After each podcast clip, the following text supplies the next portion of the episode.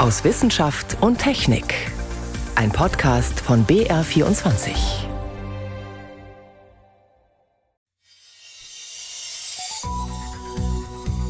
Heute mit Ingeborg Hein und dem Sehnsuchtsort eines Forschers, die Antarktis. Es ist eine absolut faszinierende Eislandschaft. So viele Nuancen in Farben von weiß über blau, und im Zusammenspiel mit Sonnenlicht ist es eine ganz besondere Stimmung, vor allem in den Jahreszeiten, wenn die Sonne auch auf und unter geht.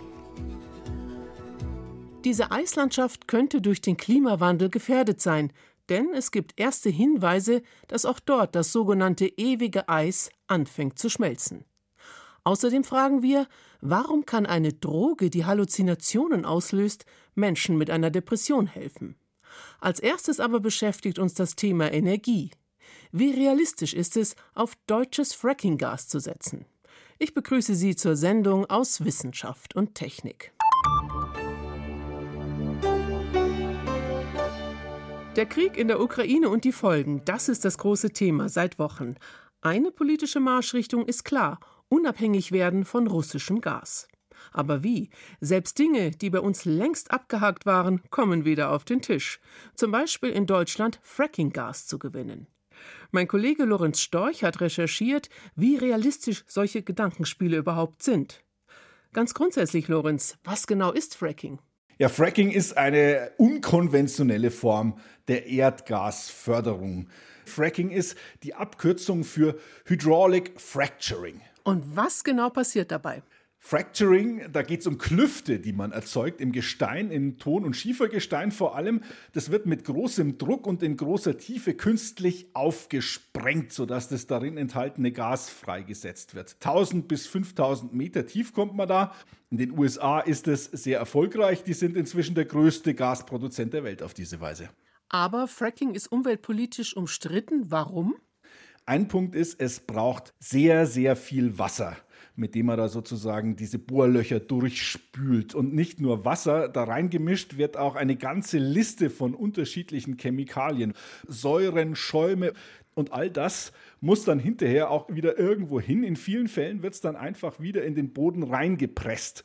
Und Kritiker sehen eben die Gefahr, dass so Grundwasser und Boden verseucht werden. Es gibt dann auch noch ein weiteres Problem, nämlich Methan kann entweichen. Das ist der Hauptbestandteil von Erdgas und der hat eine 30 mal höhere klimaschädliche Wirkung als CO2 und das ist gerade beim Fracking ein besonderes Problem.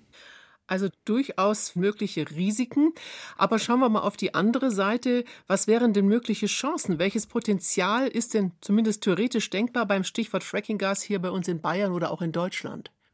in Bayern, das ist sehr praktisch für Markus Söder, der das vorgeschlagen hat, ist das Potenzial kaum vorhanden. Beim Bayerischen Wirtschaftsministerium habe ich nachgefragt, die sagen, ja, ganz theoretisch gäbe es in Südbayern da Lagerstätten, aber über die hat man praktisch noch keine Erkenntnisse. Der Weg zu einer Erschließung wäre sehr, sehr weit.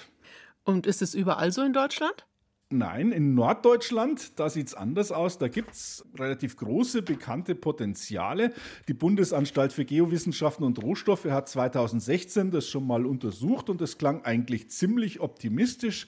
Da hieß es, wenn man das Potenzial ausschöpft von Fracking in Deutschland, könnte man die heutigen Fördermengen vervielfachen. Wie viel insgesamt drin ist, weiß man nicht genau. Irgendwas zwischen drei und 24 Mal so viel wie Deutschland in einem Jahr an Gas braucht, wäre mit Fracking insgesamt gewinnbar. Und diese optimistische Studie von 2016 war eben auch der vorläufige Endpunkt. Seit 2017 ist das Fracking in Deutschland verboten, eben vor allem aus Sorgen ums Wasser. Ich glaube also eher nicht, dass wir in Deutschland einen Fracking-Boom bekommen. Das heißt, wir müssten auf andere Maßnahmen setzen, zum Beispiel auf was denn? Also kurzfristig hilft zum einen Energiesparen. Ich wundere mich, warum wir nicht schon längst Verordnungen haben, die die Raumtemperatur begrenzen in Büros, Kaufhäusern, Betrieben, statt auf 23 Grad auf 20 oder 19 nur noch aufheizen. Das könnte das Gas sparen, was wir im nächsten Winter brauchen. Dann gibt es Möglichkeiten, Gas durch Öl zu ersetzen in manchen Kraftwerken, Gas durch Strom zu ersetzen. Mittelfristig müssen wir natürlich schauen, dass wir Ökostrom einsetzen, anstatt Gas, zum Beispiel bei der Gebäudeheizung, und dass wir in die Wasserstoffwirtschaft kommen. Das ist vielleicht die gute Nachricht. Es wird leichter, auf Wasserstoff umzustellen, weil jetzt Erdgas auch so teuer ist. Da ist der Preisunterschied zum Wasserstoff geringer. Also das wird die Zukunft sein. Das sind Einschätzungen und Informationen von Lorenz Storch. Vielen Dank. Ja, gern.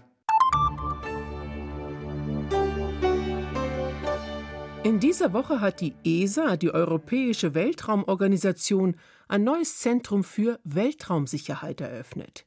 Weltraumsicherheit. Was ist das überhaupt? Es geht dabei um zweierlei. Um den Schutz von Astronauten und Astronautinnen im All, aber genauso um den Schutz sensibler Infrastrukturen auf der Erde, zum Beispiel von Stromnetzen.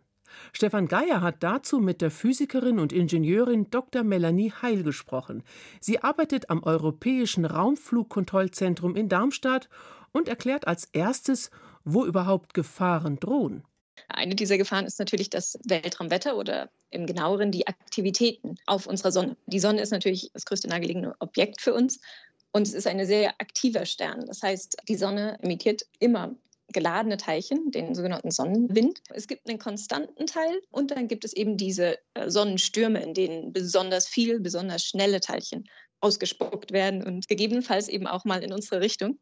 Und das kann dann auf der Erde zu sogenannten geomagnetischen Stürmen führen. Was ist daran gefährlich? Weil eigentlich hat doch die Erde ein Magnetfeld, das uns schützt. Genau, aber wenn besonders viel und besonders energiereiche Strahlung ausgeschüttet wird, dann kann die in unser Magnetfeld eindringen und zu diesen erdmagnetischen Stürmen führen, die dann bei uns verschiedenste Effekte haben können.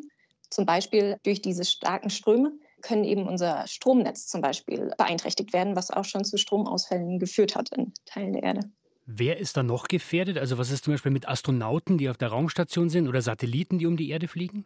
Die Astronauten sind nur bedingt von unserem Erdmagnetfeld geschützt weil sie eben schon ein bisschen weiter draußen sind. Und vor allem bei diesen heftigeren Sonnenstürmen sind sie definitiv einer höheren Strahlung ausgesetzt. Und davor wollen wir sie natürlich schützen. Während einem Sonnensturm würden wir die Astronauten nicht außerhalb der Station wollen. Das heißt, bevor Weltraumspaziergänge geplant werden, muss man definitiv schauen, dass in den nächsten Tagen keine erhöhte Strahlung aufgrund eines auf uns zukommenden Sonnensturms erwartet wird. Und wenn ich so eine Vorhersage machen will, dann brauche ich ja Daten. Welche Daten haben Sie denn? Wir haben Daten vor allem im Austausch mit unseren amerikanischen Kollegen, die Daten sammeln, auch über schon wissenschaftlichere Missionen, die Daten auf Punkten zwischen der Sonne und der Erde, aber immer noch relativ nah an der Erde sammeln, um genau das versuchen vorhersagen zu können. Wir können natürlich auch die Sonne an sich von der Erde aus beobachten. Man kann gewisse Charakteristiken der Sonnenoberfläche auch vom Erdboden messen.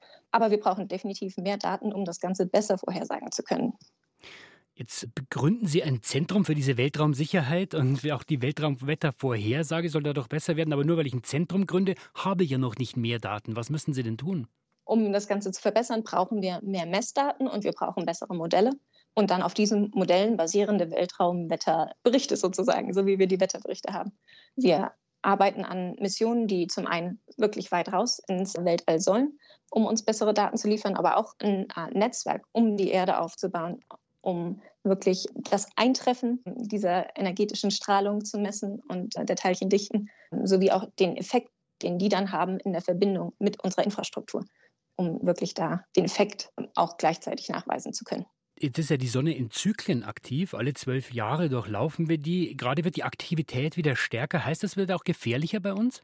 Genau, aktuell gehen wir auf das Maximum zu. In den nächsten paar Jahren wird das voraussichtlich erreicht wieder. Und in der Zeit haben wir definitiv mehr Sonnenstürme. Wir haben mehr Sonnenflecken, die wir sehen. Das heißt, die Sonne wird aktiver und damit steigt die Wahrscheinlichkeit für Sonnenstürme. Und die Infrastruktur, die sich in den, seit dem letzten Sonnenzyklus zu dem jetzigen aufgebaut hat, die sich verändert hat in der Technologie, die hat diese Art von Sonnenstürmen einfach noch gar nicht mitbekommen, sodass es noch nicht komplett abzusehen ist, wie stark Effekte werden könnten.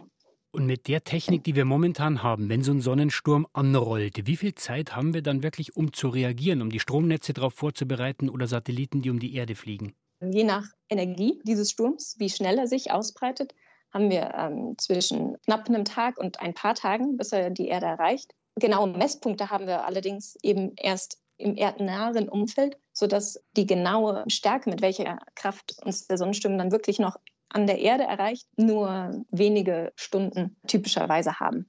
Das heißt, Frau Heil, was ist denn aus Ihrer Sicht am wichtigsten, um wirklich mal umfassend geschützt zu sein gegen solches schlechtes Weltraumwetter, sage ich mal? Das Allerwichtigste ist, denke ich, eigentlich im ersten Punkt das Wissen um Weltraumwetter, um wirklich die Effekte zu kommunizieren, die betroffene Infrastruktur aufmerksam zu machen, sodass sie, wenn sie eine Warnung von uns erhalten, auch vorbereitet sind, eventuelle Änderungen in ihrem Betrieb umzusetzen.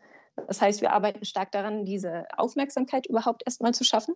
Und dann im nächsten brauchen wir natürlich, wie erwähnt, bessere Messungen. Wir brauchen verlässliche und regelmäßige Messungen vom interplanetaren Magnetfeld und eben auch des Sonnenwinds, um wirklich abschätzen zu können, mit welcher Wucht er die Erde treffen wird. Sagt Dr. Melanie Heil vom Europäischen Raumflugkontrollzentrum in Darmstadt. Stefan Geier hat mit ihr gesprochen. Noch mehr Wissenschaft gibt's täglich auf BR24 und auf br.de/slash wissen. In der Antarktis leben nur wenige Menschen, einige tausend. Der Umwelt tut es gut, denn dort gibt es kaum Schadstoffe und Zivilisationsmüll. Sind also zumindest in dieser Region Schnee und das ewige Eis sicher? Vermutlich nicht, denn inzwischen gibt es erste Anzeichen dafür, dass auch die Antarktis nicht vom Klimawandel verschont bleibt. Auf Satellitenbildern von Ende März kann man sehen, wie das gesamte Konga-Eisschelf in der Antarktis in nur wenigen Tagen abbricht und im Meer verschwindet. Es hatte die Größe von der Stadt Rom. Die Forscher haben dort in der Ostantarktis diesen März Rekordtemperaturen gemessen, bis zu 30 Grad höher als normalerweise um diese Zeit. Und die Ausbreitung des gesamten Meereises in der Antarktis war diesen März um ein Viertel kleiner als bisher. Für Antarktisforscher sind all diese Rekorde sehr beunruhigend, denn die Erde braucht das Eis der Antarktis. Ungefähr 90 Prozent des Süßwassers auf dem Planeten sind dort gespeichert. Und die riesige, helle Fläche von Eis und Schnee kühlt die Erde, erklärt der Meereisphysiker Marcel Nikolaus vom Alfred-Wegener-Institut. Es ist ein weißer Deckel auf dem sehr dunklen Ozean. Und als solcher reflektiert das Meereis viel, viel mehr Sonnenstrahlung als der Ozean selbst. Und wenn ich jetzt eine große Fläche mit weißem Eis bedecke, strahle ich mehr Energie in die Atmosphäre zurück. Das heißt, der Ozean und die Erde an sich erwärmt sich weniger. Wenn ich weniger Meereis habe, ist dieser Effekt deutlich reduziert. Wenn man das Eis der Antarktis erforscht, muss man unterscheiden zwischen einerseits dem dicken, Millionen Jahre alten Eispanzer, der auf dem antarktischen Kontinent liegt und dessen Gletscherzungen sich langsam ins Meer schieben, und andererseits dem Meereis, das rund um den Kontinent auf dem Wasser schwimmt. Die Ausdehnung dieses schwimmenden Meereises verändert sich im Laufe eines Jahres ganz erheblich. Es wechselt zwischen im Sommer so zwei bis drei Millionen Quadratkilometer und im Winter bis zu 20 Millionen Quadratkilometer. Also wir haben also eine riesen Variabilität jedes Jahr im Sommer und Winter, unabhängig von irgendeiner langfristigen Veränderung.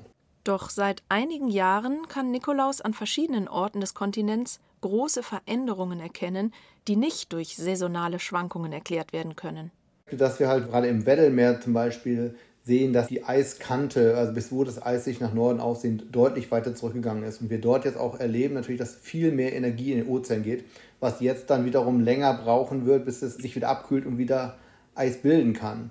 Wir sehen auch im Rossmeer auf der anderen Seite, da hatten wir jetzt dieses Jahr wirklich zum ersten Mal seit vielen, vielen Jahren überhaupt kein Eis mehr im Sommer. Und da sind wir an dem Punkt, wo wir sagen, okay, diese starke Variabilität, die wir in den letzten sieben, acht Jahren vor allem beobachtet haben, könnte ein Indikator sein, dass hier ein Wechsel stattfindet. Ein Wechsel hin zu einer unaufhaltsam schmelzenden Antarktis. Bisher sah es nämlich so aus, als ob nur das Eis der Westantarktis kontinuierlich schrumpft, während das Eis der Ostantarktis dem Klimawandel noch standhält. Das ostantarktische Eis wird sogar mehr, was den Verlust in der Westantarktis in etwa ausgleichen kann. Aber die jüngsten Abbrüche von Gletschereis auch im Osten wie der des Konga-Eisschelfs lassen befürchten, dass ab jetzt auch die Ostantarktis betroffen ist und damit die Antarktis als Ganzes schmilzt.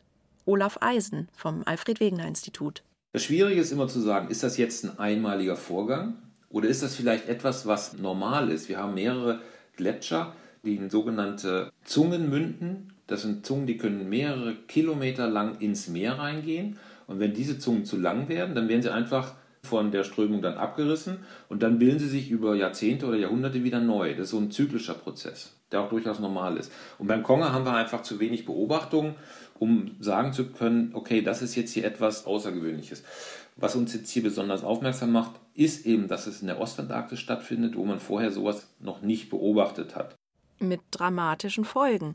Wenn nämlich das Gletschereis schmilzt, also der dicke Eispanzer auf dem antarktischen Kontinent, und im Meer landet, dann steigt der Meeresspiegel. Und zwar erheblich. Wenn wir jetzt zum Beispiel mal den Thwaites-Gletscher nehmen. Thwaites vorgelagert ist auch ein Eisschelf.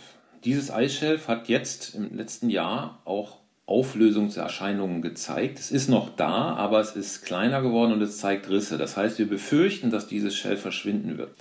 Wenn dieses Schelf jetzt weg ist und der Thwaites instabil wird, dann wird allein der Thwaites zu 60 cm Meeresspiegelanstieg beitragen können. Und das wird gerade für uns Europäer auf der Nordhalbkugel große Probleme mit sich bringen. Denn der Meeresspiegelanstieg, der aus der Antarktis kommt, betrifft uns tatsächlich noch mehr als das schmelzende Eis der Arktis, also Grönland, obwohl uns das ja viel näher ist, erklärt Olaf Eisen. Die Masse, die von Grönland aus ins Meer geht, wird hauptsächlich auf der Südhalbkugel zu einem Meeresspiegelanstieg beitragen. Die Masse, die aus der Antarktis kommt, wird hauptsächlich in der Nordhalbkugel einen Meeresspiegelanstieg verursachen. Das hängt mit der Eigengravitation, so nennen wir das, der Eisschilde zusammen. Je kleiner die Antarktis nämlich wird, desto geringer ist auch ihre Anziehungskraft. Sie zieht also immer weniger Meerwasser an. Die Folge? Ein größerer Teil des Wassers in den Ozeanen wandert in die nördliche Hemisphäre, also zu uns. Natürlich gilt das gleiche auch für die schmelzende Arktis, die besonders das Meer in der Südhalbkugel ansteigen lässt. Aber langfristig dominiert die riesige Antarktis. Wir im Norden haben also auf lange Sicht das größere Problem. Jeder schmelzende Gletscher der Antarktis trägt also dazu bei, dass wir in Europa uns mit weiteren Dämmen und Küstenschutz vor dem Meer absichern müssen. Die Kosten dafür werden unüberschaubar sein. Die mit großem Abstand günstigste Variante, uns vor einer schmelzenden Antarktis zu schützen, ist deshalb die, unsere Treibhausgasemissionen schnell runterzufahren, damit das Eis dort bleibt, wo es seit über einer Million Jahren lagert, in der Antarktis.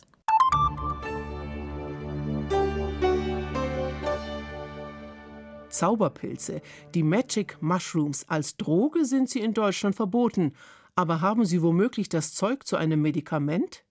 Als Mittel für Menschen mit einer Depression, denen gängige Medikamente nicht helfen.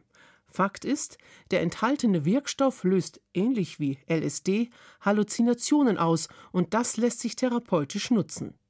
Forschende verstehen jetzt warum, genauer, was dabei im Gehirn an sich vor sich geht. Franziska Konitzer mit Ergebnissen einer aktuellen Studie. Das sind schon sehr erstaunliche Ergebnisse, die wir mit Psilocybin erzielen. Also wir sehen schon in sehr vielen Patienten eine sehr deutliche Verbesserung, langfristige Verbesserung der Symptomatik, soweit dass sogar manche Patienten nach dieser Therapie eben nicht mehr als depressiv gelten, sondern als, als quasi gesund gelten können. Katrin Preller ist Neuropsychologin an der Universität Zürich. Als Forscherin untersucht sie in diversen Studien, wie Psilocybin bei Depressionen wirkt. Psilocybin, ein Wundermittel, das manche Patientinnen und Patienten gar von ihrer schweren Depression heilen kann? Das wäre in der Tat erstaunlich. Vor allem, weil das Psychedelikum Psilocybin bislang unter einem ganz anderen Namen geläufiger sein dürfte. Als Wirkstoff in Magic Mushrooms, als Zauberpilz, als halluzinogene Droge, die für einen Trip sorgen kann. Psilocybin wirkt für etwa sechs bis sieben Stunden, in denen der Patient konstant mit dem Therapeuten und anderem medizinischen Personal zusammen ist, betreut wird. Sagt Neurowissenschaftlerin Katrin Preller. Doch so ein medizinisch und therapeutisch begleiteter Trip hat mit einer Party wenig bis gar nichts zu tun. Meistens ist die Einnahme von Psychedelika für die Teilnehmer wirklich eine anstrengende Geschichte. Also es ist wirklich ja sehr emotional häufig. Es sind viele Eindrücke, die auf einen einströmen. Also ich vergleiche es häufig mit so einer Art Achterbahnfahrt. Eine Achterbahnfahrt ist was, das kann auch zwischendurch äh, sehr viel Spaß machen, ist aber einfach nichts, was man jeden Tag machen möchte ein bis zwei psychedelische Achterbahnfahrten, anstatt monatelang ein herkömmliches Antidepressivum einzunehmen. Das klingt vielversprechend. Die Effekte, die bisher gezeigt worden sind, ist, dass Psilocybin mindestens genauso gut wirken soll wie ein reguläres Antidepressivum, in manchen Fällen anscheinend sogar besser, vor allem auch mit weniger Nebenwirkungen. Laut Katrin Preller wäre ein weiterer großer Vorteil von Psilocybin gegenüber anderen Therapiemöglichkeiten, es könnte auch über kurze Zeiträume oder gar punktuell eingenommen werden. Darin unterscheidet sich Psilocybin grundlegend von anderen Antidepressiva. Das ist auch ein Problem der Antidepressiva, dass die eben oft lange brauchen, bis die einen Effekt haben. Und wenn das natürlich schneller ginge, dann wäre das eine Riesensache. Sagt Psychiater Peter Brieger, ärztlicher Direktor des KBO Isar Amper Klinikums in Haar bei München. Ein weiteres Problem bei bisher bekannten Antidepressiva, möchte man sie wieder absetzen, muss man sie Stück für Stück ausschleichen. Insgesamt eine langwierige Angelegenheit. Deshalb kann Peter Brieger verstehen, warum das Psilocybin, auch PCP genannt, so großes Interesse und vielleicht manche Begehrlichkeiten weckt. Die Idee, man habe hier eine Substanz, die gibt nur einmal oder zweimal oder relativ wenig und die hat ganz schnell einen Effekt, das wäre natürlich toll, wenn sich das materialisiert. Diese schnellen Effekte scheinen sich auch dort zu zeigen, wo Depressionen behandelt werden, in den Gehirnen der Patientinnen und Patienten. Ein Forscherteam hat Gehirnscans von 59 Probandinnen und Probanden analysiert. Sie hatten an zwei unterschiedlichen klinischen Studien teilgenommen. In einer Studie litten die Teilnehmer unter therapieresistenter Depression auf Deutsch, kein Medikament half ihnen. In dieser Untersuchung bekamen alle Psilocybin. Die andere Studie arbeitete mit einem Placebo. Die Teilnehmer erhielten entweder Psilocybin oder aber ein anderes Antidepressivum. Alle Probandinnen und Probanden wurden therapeutisch begleitet, so Katrin Preller. Ja, was sich jetzt hier gezeigt hat, ist, dass die Art und Weise, wie das Gehirn intern kommuniziert, verändert ist. Sprich, dass gerade ein Netzwerk, das sehr zentral ist, eben auch dafür, wie wir uns selbst wahrnehmen, wie wir die Umwelt wahrnehmen, dass das mit dem Rest des Hirns anders kommuniziert. Die Forscherinnen und Forscher berichten, dass in beiden Studien die antidepressive Reaktion auf Psilocybin mit einer stärkeren Vernetzung zwischen verschiedenen Hirnregionen zusammenhing. Und dieser Effekt war noch drei Wochen messbar, nachdem die Probandinnen und Probanden zum letzten Mal Psilocybin erhalten hatten. Und das ist natürlich ein sehr, sehr spannender Effekt.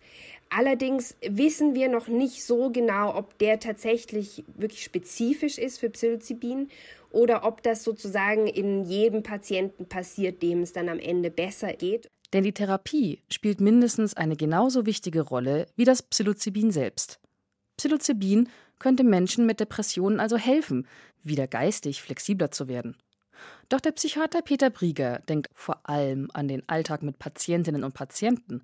Und ihm ist bei der Lektüre des Fachartikels noch etwas anderes aufgefallen. 1000 Patienten wurden gescreent 891 waren nicht geeignet, um in die Studie eingeschlossen zu werden. Ja, was nützt mir das in der Versorgungsrealität, wenn ich 1000 Patienten anschauen muss und 891 sind überhaupt nicht geeignet und nur 50 am Schluss von 1000 können überhaupt behandelt werden? Was dem Psilocybin bislang noch fehlt, sind große Studien mit Tausenden von Teilnehmern. In diesen sollte es auch Kontrollgruppen geben, die ein Placebo oder einen anderen Wirkstoff erhalten. Nur im direkten Vergleich können Wissenschaftlerinnen und Wissenschaftler herausfinden, ob das Psychedelikum als Antidepressivum wirklich etwas taugt. Ein Trip als mögliche Therapie. Damit endet Aus Wissenschaft und Technik am Mikrofon Ingeborg Heim.